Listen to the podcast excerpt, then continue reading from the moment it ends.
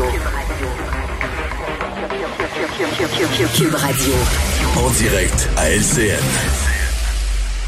Salut Pierre. Bonjour Jean-François. Alors, on attendait avec un peu de crainte ce, ce point de presse de 17 heures où on a poursuivi euh, les, euh, les mesures spéciales mises en place Québec, Lévis, Beauce, Gatineau et on en a rajouté une couche à Montréal et Laval. Qu'est-ce que tu en penses? Ben, c'est drôle que tu, tu décris bien l'ampleur euh, de, de, la situation. Euh, Beauce-Appalaches, euh, Québec, capitale nationale, dans. Effectivement, c'est une situation inusitée euh, à quel point on n'en revient pas. On regarde la courbe de, de cas du côté de Québec.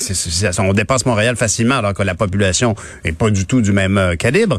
Mais effectivement, le couvre-feu à Montréal, c'est probablement la mesure qui qui risque en tout cas d'avoir le plus de, de, de, de grincement dedans euh, qui seront provoqués par cette mesure-là, puisque on l'a bien vu, euh, on, a, on a plusieurs images qui démontraient hier le, le, reportage de Véronique Dubé, entre autres, du côté euh, du parc La Fontaine, où on voyait tous ces gens-là qui sont qui, qui dansent, qui jouent de la musique, qui jouent au basket.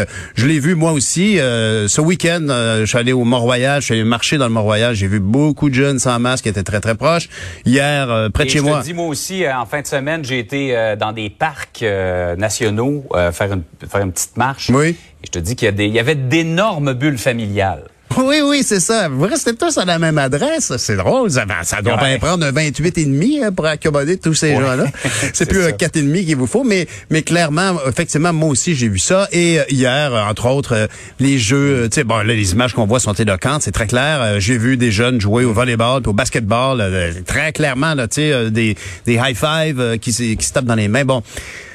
On comprend, tout le monde est tanné. Et c'est pour ça, d'ailleurs, je pense, c'est précisément. comme ça. Oui, et c'est précisément pour ça donc que le point de, le, le- couvre-feu est ramené à, 20, à 21h30 à vers- donc jusqu'à à- plutôt à 20h et, et- et c'est sûr que ça m'inquiète un peu parce que je pense que euh, ce, ce sentiment de fatigue euh, il demeure et, et les gens euh, je, je crains fort Euh, j'ai j'ai entendu je pense c'est même dans le reportage de Véronique euh, un homme dire euh, ben, écoutez je le dirai pas à TV mais non non on recevra personne dans la maison mais c'était très clair qu'il recevait des gens chez lui de temps en temps.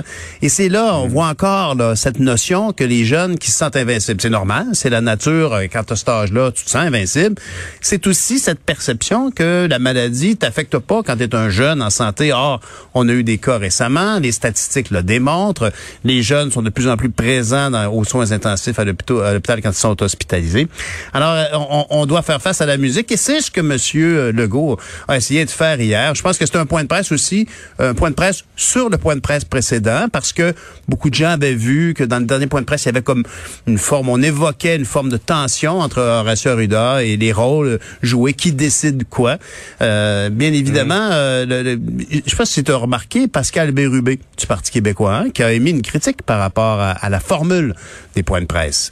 Il demande euh, Ouais. à ce qu'on on- on ait l'information à l'avance, une heure avant le point de presse, que ce soit sous forme de communiqué, qu'on puisse réagir et que de là, les, les- les journalistes puissent comme poser des questions, mais ça nous épargnerait peut-être un peu. euh, je veux dire, moi je le dis souvent, je suis preneur de l'approche paternaliste de François Legault. Je pense que c'est important pour notre société de croire en notre leader. Tu sais, de, de- on, Ouais. on a confiance en lui, on a confiance en son bon jugement. Faut que quelqu'un tranche à un moment donné.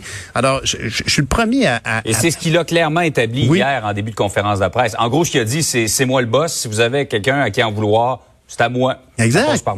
Oui, puis je pense que je pense que ça c'est un bon choix. Pardonne-moi. je pense que c'est un bon choix parce que moi-même je pense que et on, on- on- avoir confiance en le celui qui conduit l'autobus là. On peut lui transmettre des informations. On peut lui dire écoutez, il paraît que sur telle rue il y a tel embouteillage, on pourrait passer par là. Puis ça demeure lui qui décide. Alors ça c'est très bien. Mais effectivement, de, de, de peut-être de- d'avoir l'information en amont du point de presse pour éviter un peu cette espèce d'éditorial. Il y a une dimension un peu là. Il y a quand même une dimension un peu du curé en chair. Toi puis moi, on a connu ça, le curé qui s'adresse aux gens. Bon, écoutez, aujourd'hui, ça va pas bien, puis cette dimension-là, je l'achète, j'aime bien ça, mais à un moment donné, euh, il va falloir accepter de changer de formule. La maladie a changé, euh, la formule du point de presse peut-être aussi. Ce qui est clair, en tout cas, c'est que euh, on a une situation très particulière du côté de Beauce-Appalaches, capitale nationale et de l'Outaouais. Et les gens d'Estrie, très clairement, là, ont été identifiés par M. Legault comme respectez les règles, soyez prudents. Et moi, j'ai beaucoup de gens, de, de témoignages du côté de l'Estrie où effectivement, il y a une espèce de sentiment d'invincibilité. Du côté de Beauce-Appalaches, je me permets même de croire qu'une des radios dominantes, la Radio-Québec là-bas, euh, une des plus importantes dans les sondages, a une influence négative sur la situation de la santé publique.